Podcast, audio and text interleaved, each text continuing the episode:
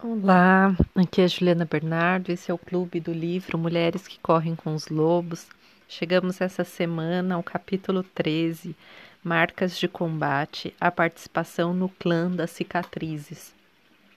E é interessante, né, como todos esses capítulos, eles são um progresso do que seria a vida mesmo, né? A gente já passou pela menina que passa pela iniciação para se tornar mulher, a gente já falou aqui de sabotadores internos, como a mãe boa demais, como o predador interno visto no Barba Azul. Daí a gente falou sobre o relacionamento selvagem, a gente falou sobre sexualidade, a gente falou sobre diversos temas para chegar no que são os resultados de muitas das vivências que nós temos, que são essas marcas de combate, que são essas cicatrizes, principalmente emocionais, que a gente vai colecionando ao longo da vida. E que aí a Clarice ela começa o capítulo de uma maneira muito bonita, falando das nossas lágrimas. E eu vou ler aqui. As lágrimas são um rio que nos leva a algum lugar. O choro forma um rio em volta do barco que carrega a vida da alma. As lágrimas erguem, erguem seu barco das pedras, soltam-no do chão seco, carregam-no para um lugar novo, um lugar melhor. Há oceanos de lágrimas que as mulheres nunca choraram por terem sido ensinadas a levar para o túmulo os segredos dos pais e das mães, dos homens, da sociedade, bem como os seus próprios. O choro da mulher sempre foi considerado muito perigoso, pois ele abre os trincos e os ferrolhos dos segredos que ela carrega. Na realidade, porém, para o bem da alma selvagem da mulher, é melhor chorar. Para as mulheres, as lágrimas são um princípio de iniciação para o ingresso no clã das cicatrizes. Essa eterna tribo de mulheres de todas as cores, todas as nacionalidades, todos os idiomas que no decorrer dos séculos passaram por algo de grandioso e que mantiveram seu orgulho. E, e, ela vai falar, né, ao longo desse capítulo, muito desses segredos, o que seriam esses segredos, o que é a vergonha e o quanto isso é um bloqueio para que a gente tenha uma saúde emocional. Mas antes de entrar nessa questão do segredo, eu queria falar um pouco, né, sobre essa questão do choro. Eu acredito que o choro ele seja um, uma importante forma de escape dos momentos que a gente tem de maior compressão emocional. Aqueles momentos em que a gente precisa mesmo pôr isso para fora, para que não seja somatizado no corpo, numa doença, para que não gere uma ansiedade crônica a longo prazo e até mesmo depressão. E eu falo um pouco disso pela minha própria experiência, sabe? Eu não sei se eu já comentei em algum desses episódios, e se comentei, é, vou falar aqui de novo, porque não me recordo de tudo que falei ao longo de todas essas horas né, de gravação nessas últimas semanas. Mas eu mesma tive essa experiência de não chorar durante muito tempo, porque meio que isso funcionava como uma forma de proteção. Então, durante sei lá, até quase os 20 anos de idade, eu pouco chorei, porque foi uma maneira que a minha mente encontrou de se manter numa posição que seria mais segura. Então, de enxergar as coisas que aconteciam na minha casa, os descontroles da minha família de origem e não me envolver teoricamente, né? Não me envolver conscientemente. Então, eu me mantive nessa posição de quem não podia chorar. E aí não chorava pelo que estava acontecendo ao redor, não chorava quando via um filme, segurava as lágrimas o máximo possível. E me mantinha na, na racionalidade excessiva. Era essa a minha forma, né? De me sabotar, mas ao mesmo tempo de sobreviver, porque todos os nossos sabotadores internos, eles têm uma função é, dentro daquele momento que é o de nos manter da melhor maneira que pode. E, e aí, né, quando eu comecei a ter as primeiras crises de ansiedade, depois quando isso estourou numa depressão por volta dos 22, 23 anos, eu chorei muito, muito. 2009 foi o ano em que eu mais chorei na vida e eu costumo brincar que quase desidratei. Porque tudo aquilo que estava acumulado precisou ser colocado para fora para entrar num processo de cura, de liberação, né? de tantas memórias doloridas, de tantos momentos vividos em que eu não quis entrar em contato com a dor que existia ali na menina que via o pai ameaçando de se suicidar, na, na menina que vivenciou brigas constantes dentro de casa e tantos outros desequilíbrios e que não chorou no momento que deveria ter chorado e depois isso explodiu, né? E, e aí, hoje em dia, eu não vivo mais, né, nessa crise de depressão de chorar descontroladamente, mas tenho muitos momentos em que é necessário colocar esse choro para fora como uma medida assim de autocuidado mesmo, sabe, para que novas emoções não sejam acumuladas e explodam de uma maneira destrutiva, né? É, ou que não se somatize em algo pior. Então, eu gostaria de saber como é isso para você, se você chora muito, se não chora. Eu acredito que também que é, o bloqueio que eu tinha do choro era uma crítica à minha própria mãe, porque a minha mãe ela era conhecida na família como a, a manteiga derretida, como uma pessoa que chorava demais. E, então, para não cair nesse lugar, ah, de ser hipersensível, uma das minhas defesas foi não ter chorado, né? E hoje eu consigo identificar essa necessidade de que a gente coloque essas emoções para fora. Então, é uma coisa que eu fico muito atenta com meu filho e que porque eu vejo assim um padrão que se repete com muitas crianças, principalmente com os meninos, que é de não chora, menino não chora, você não deve chorar, ou então a criança está chorando e os pais falam para de chorar, como se aquele sentimento não pudesse ser validado, não fosse real, como se a criança não tivesse de fato sofrendo, né? Então, a minha postura com meu filho, quando ele começa a chorar, é sempre de tentar entender por que ele está chorando, é de dizer para ele que tudo bem chorar, que todo mundo chora, que todo mundo fica triste, que todo mundo fica com raiva de vez em quando, que todo mundo sente medo, para que a gente permita que as crianças e que nós mesmos daqui para frente é, não invalidemos nossos sentimentos, percebamos que eles têm importância, que eles precisam ser exteriorizados. Né? E quanto antes a gente ensina isso a uma criança, melhor, né? Porque isso vai ser útil para a convivência com colegas de escola, nos relacionamentos que se seguirão. Então, o primeiro passo para ensinar as crianças a saberem gerir as emoções é que a gente saiba gerir as nossas próprias, porque senão é o que a gente vê muito assim, pais tendo grandes explosões de fúria com os próprios filhos, fazendo birras semelhantes ao das crianças. Porque essas crianças interiores estão completamente feridas, elas não foram olhadas, elas não são nutridas e toda essa dor não foi transmutada. Então, na oportunidade que eu tenho com alguém menor, né, com alguém socialmente tem menor importância, porque as crianças elas sofrem de muita falta de empatia, né? E aí é um assunto para a gente discutir numa outra ocasião. Elas são é, não são bem-vindas em diversos lugares, elas não são aceitas em diversos lugares e muitas vezes o, o desenvolvimento ainda neural e emocional que elas pelo qual elas passam não é considerado, né? A gente exige que uma criança ela seja completa, perfeita, controlável, se nem nós mesmos somos. Mas enfim, vou entrar aqui mais diretamente no assunto deste capítulo.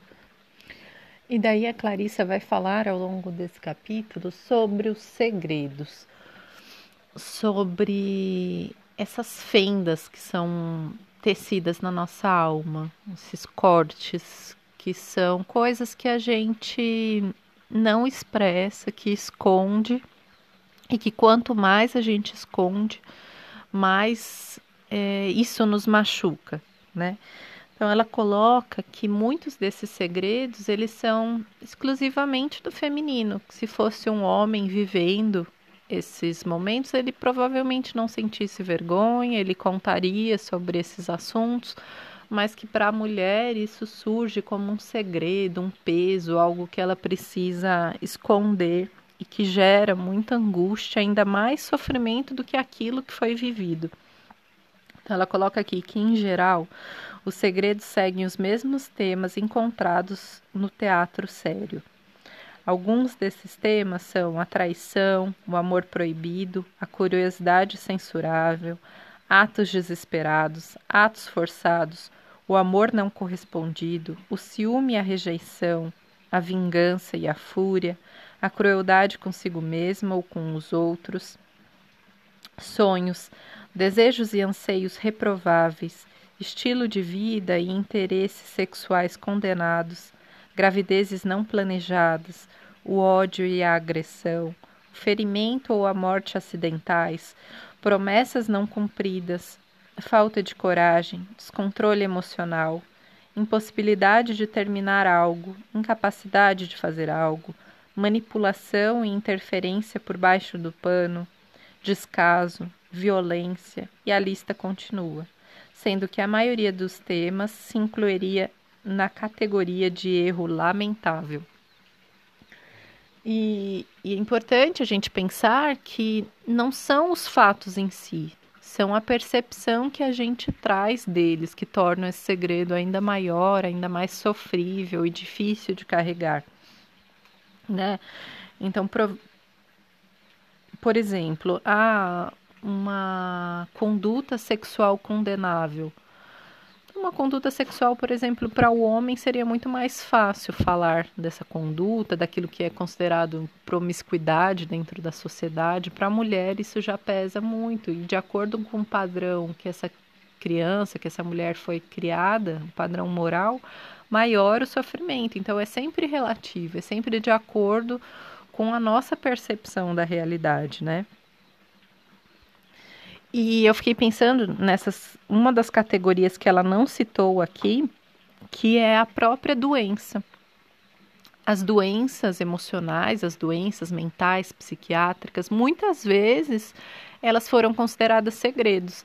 Se você for pensar algumas décadas atrás, crianças que tinham algum tipo de deficiência, né, que hoje são consideradas especiais, elas eram consideradas um grande uma grande vergonha para a família e eram trancafiadas, eram escondidas dentro de casa, quase não saíam, como se fosse um segredo a ser mantido.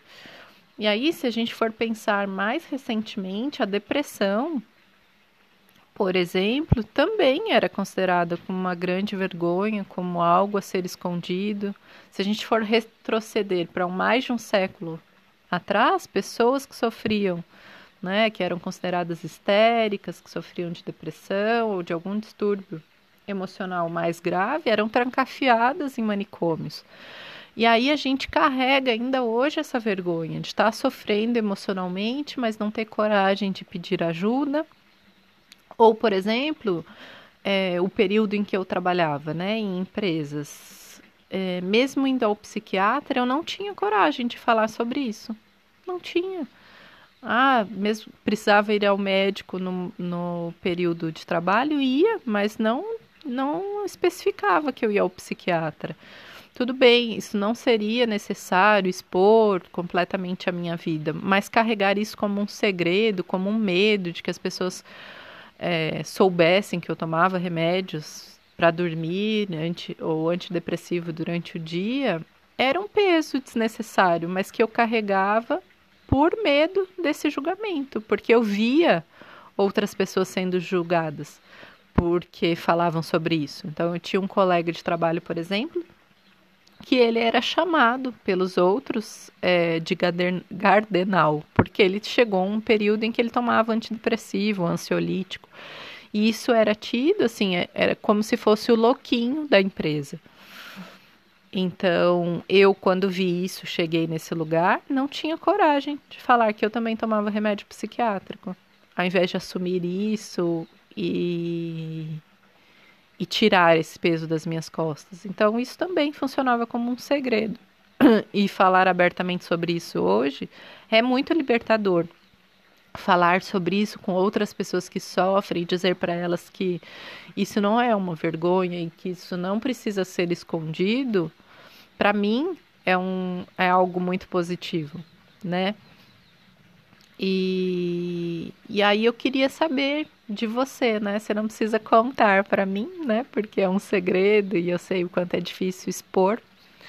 É, mas reflita no seu caderno quais são esses segredos que estão pesando, quais são essas marcas emocionais, acontecimentos que você carrega como um grande peso escondendo e que ao pôr para fora e assumir para você mesma, você vai ver a liberação que isso pode ser feita.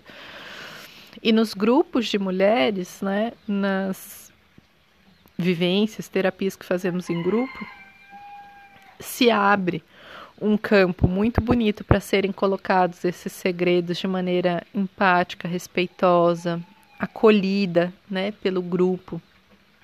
Então, é, esses são momentos muito importantes de liberação para muitas mulheres.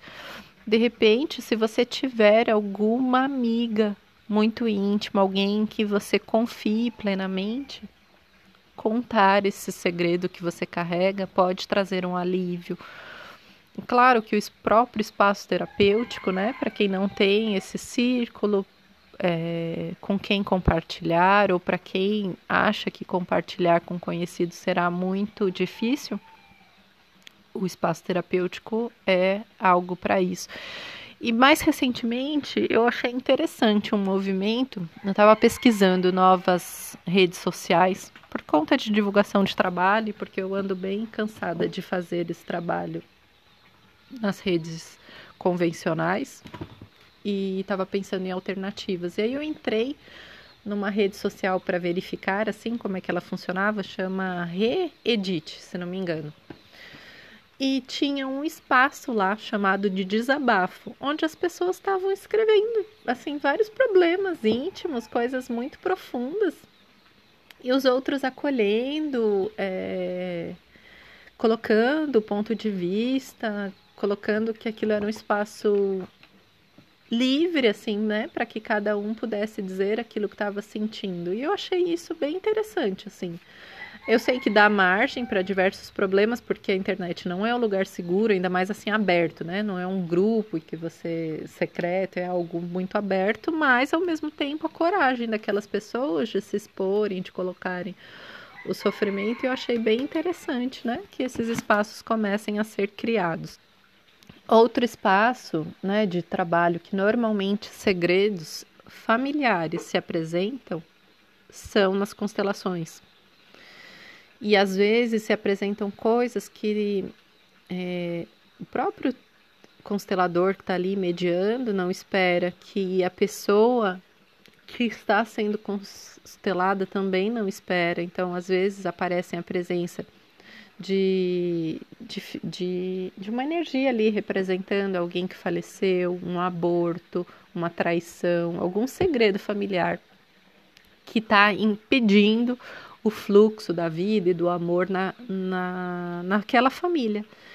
E às vezes são segredos assim de muitas gerações passadas e que se apresentam ali e, e precisam ser liberados para que a família tenha paz, para que a harmonia volte ao convívio daquele grupo.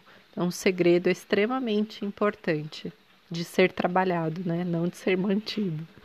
E ela diz aqui, né? No arquétipo do segredo é lançado sobre a psique da mulher uma espécie de encantamento, como uma rede escura, e ela é encorajada a acreditar que o segredo não deve jamais ser revelado. Além do mais, ela deve acreditar que se ao re...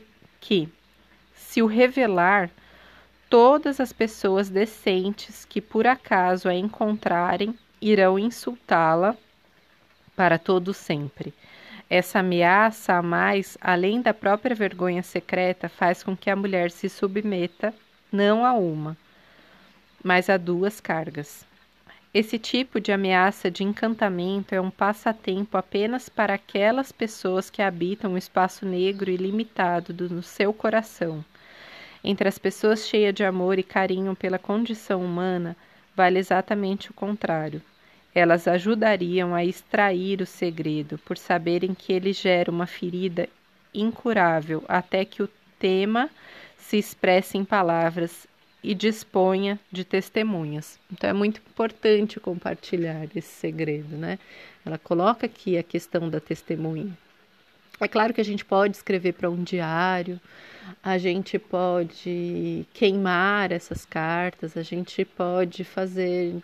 Ela até fala aqui de um capote de expiação, que seria um, como se fosse um manto, né, em que você coloca lá todas as feridas que você teve, os segredos e pode queimar isso ou guardar como recordação, como ela disse que fez.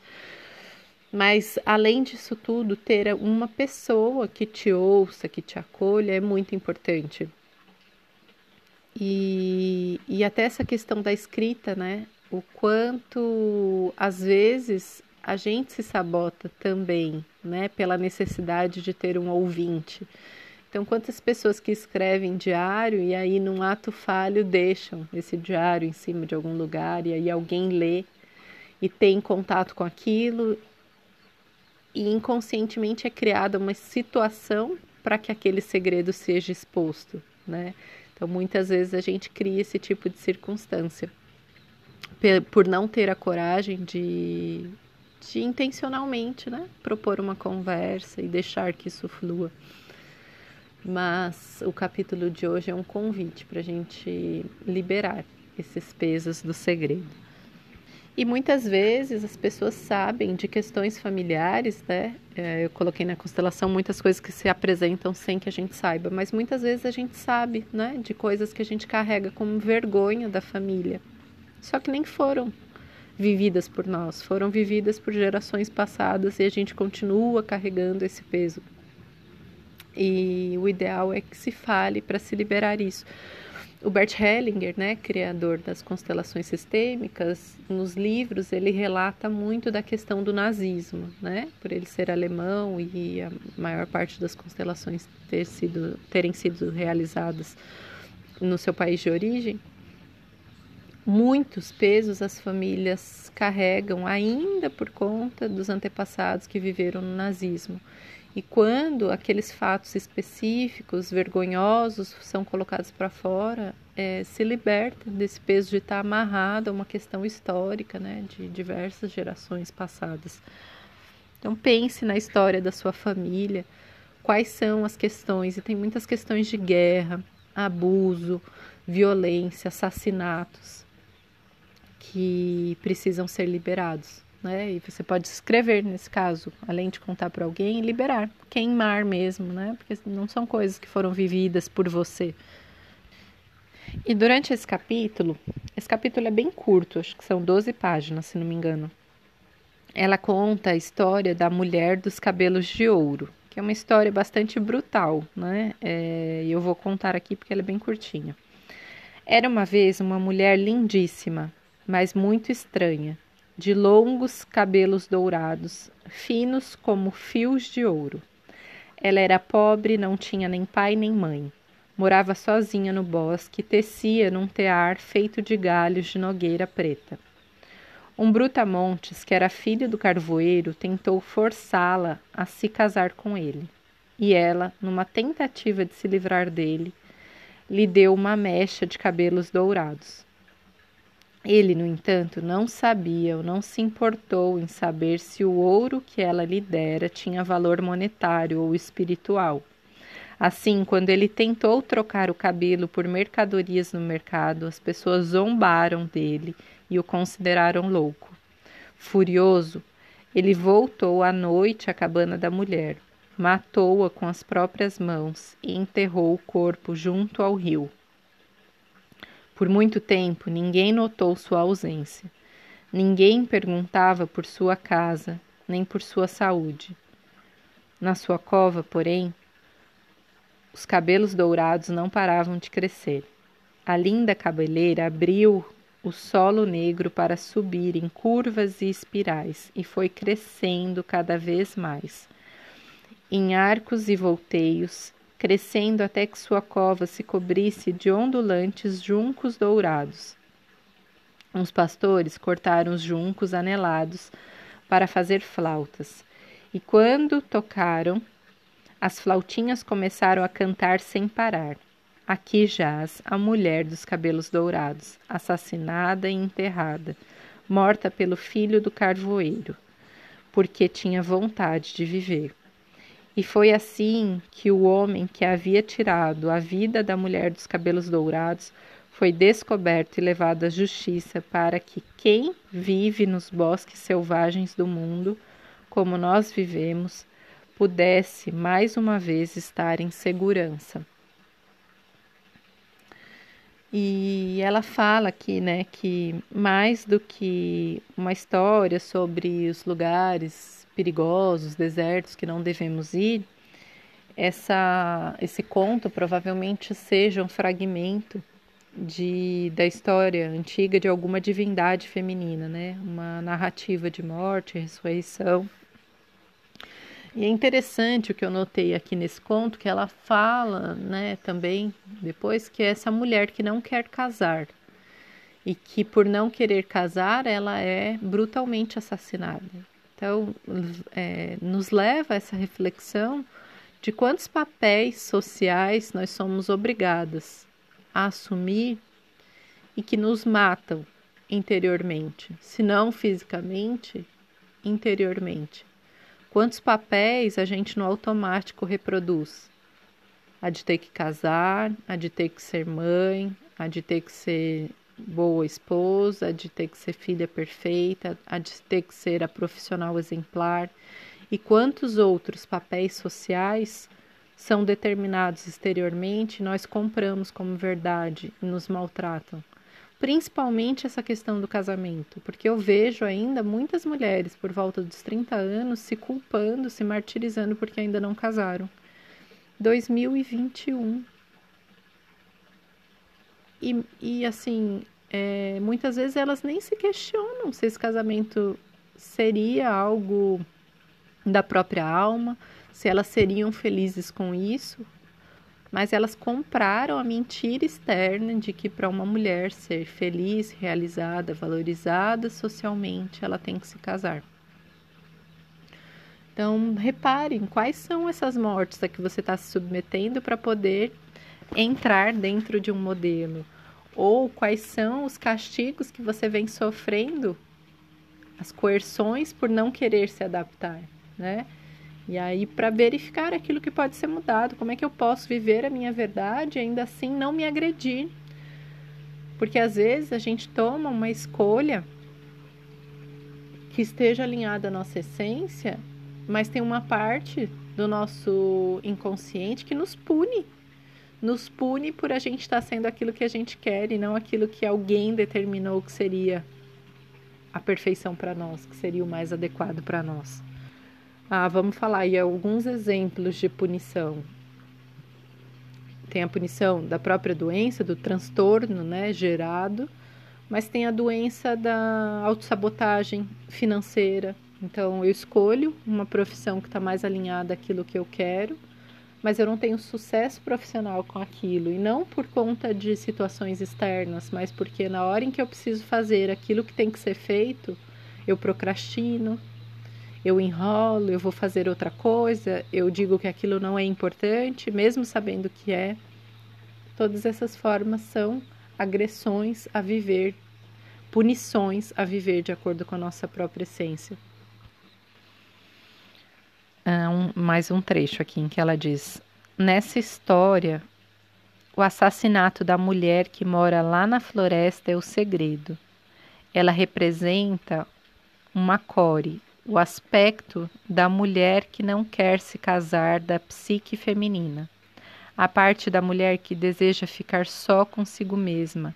É mística e solitária no sentido positivo e se dedica a escolher e criar ideias, pensamentos e iniciativas.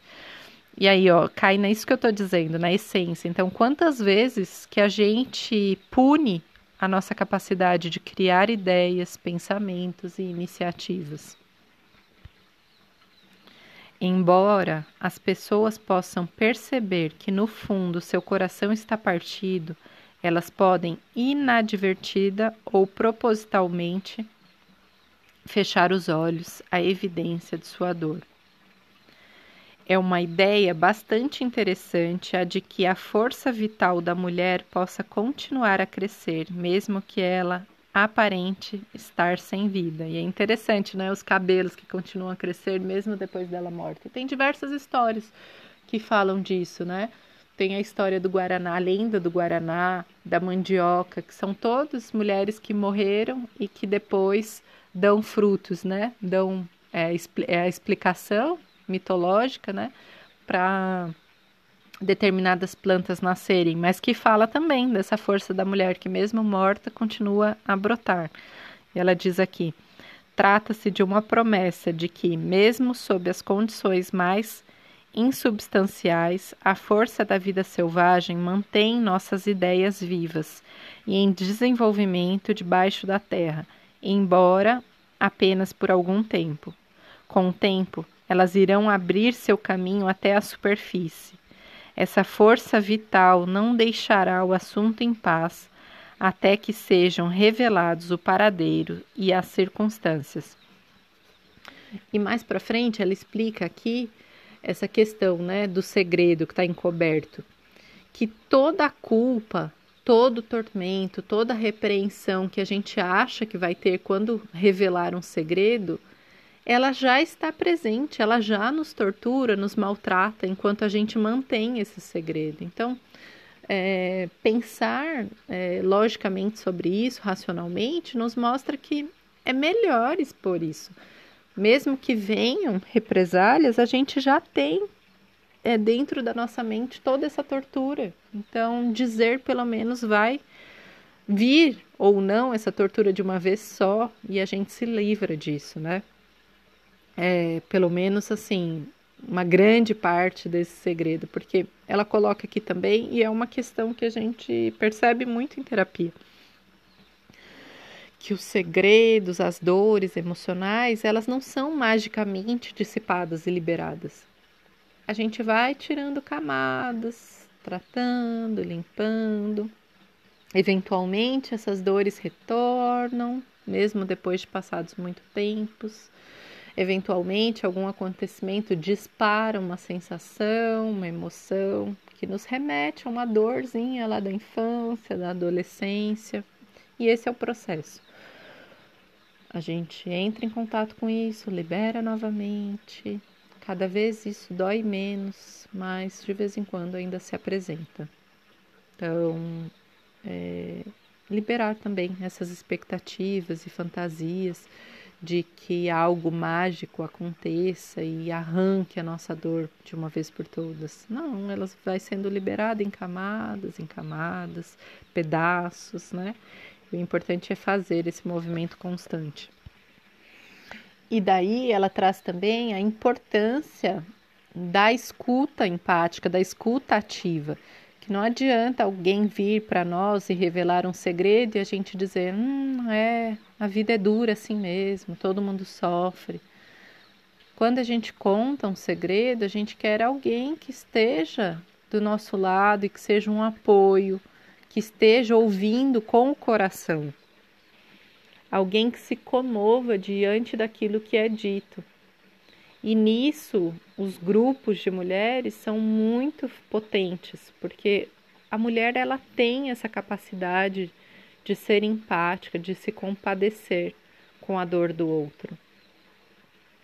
E eu me lembro, né, de uma dessas vivências do Florescer para uma Nova Vida, que eu conduzia com mulheres, e que, nossa, quantas coisas profundas em sete semanas a gente acessava o quanto elas eram capazes de compartilhar é, circunstâncias tão íntimas e doloridas e o quanto aquilo era libertador para todas elas, né? E de muito aprendizado para mim também, né? Muitos momentos em que eu tinha assim uma comoção completa do coração, da alma ao ouvi-las, compartilhando esses segredos.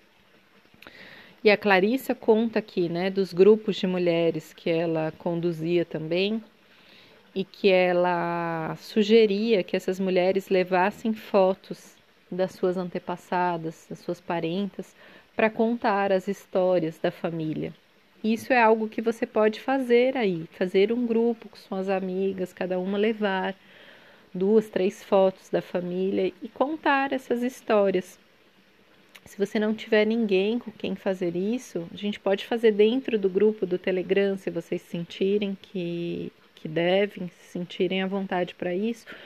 Ou, se não tiver ninguém com, com quem compartilhar, faça isso no seu próprio diário. Pegue algumas fotos da família e escreva sobre essas histórias.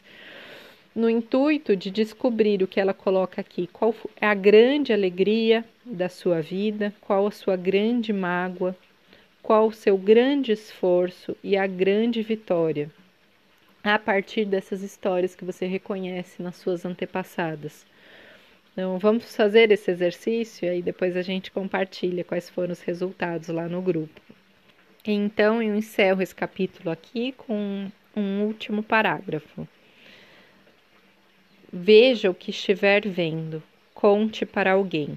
Nunca é tarde demais. Se você achar que não consegue contar o segredo em voz alta, basta fazê-lo por escrito. Escolha uma pessoa que seus instintos julguem ser de confiança. O assunto complexo cuja abordagem, abordagem lhe causa tanta preocupação estará muito melhor no mundo lá fora do que preso aqui dentro, supurando. Se preferir, procure um terapeuta que saiba lidar com segredos. Ele deverá ser uma pessoa solidária, sem nenhuma necessidade de fazer alarde sobre o que é certo e errado, que sabe a diferença entre culpa e remorso e tem conhecimento da natureza da dor e da ressurreição do espírito. Eu vou ficando por aqui. Um grande beijo para você, uma ótima semana. Quero dizer que eu estou muito feliz também com a repercussão desse podcast. Essa semana nós chegamos a 16 países, então são mulheres de vários lugares do mundo se conectando nesse resgate do feminino, nesse olhar interno, e isso me alegra muito. Se você quiser comentar tudo isso que você ouviu, o que você está lendo ao longo desses capítulos, você pode me escrever no Instagram, é ju.bernardo. Você pode, se quiser, entrar no grupo do Telegram, que é Clube do Livro Mulheres, e para mim é uma alegria poder compartilhar isso e poder trocar informações, percepções, intuições com vocês. Um grande abraço e até mais.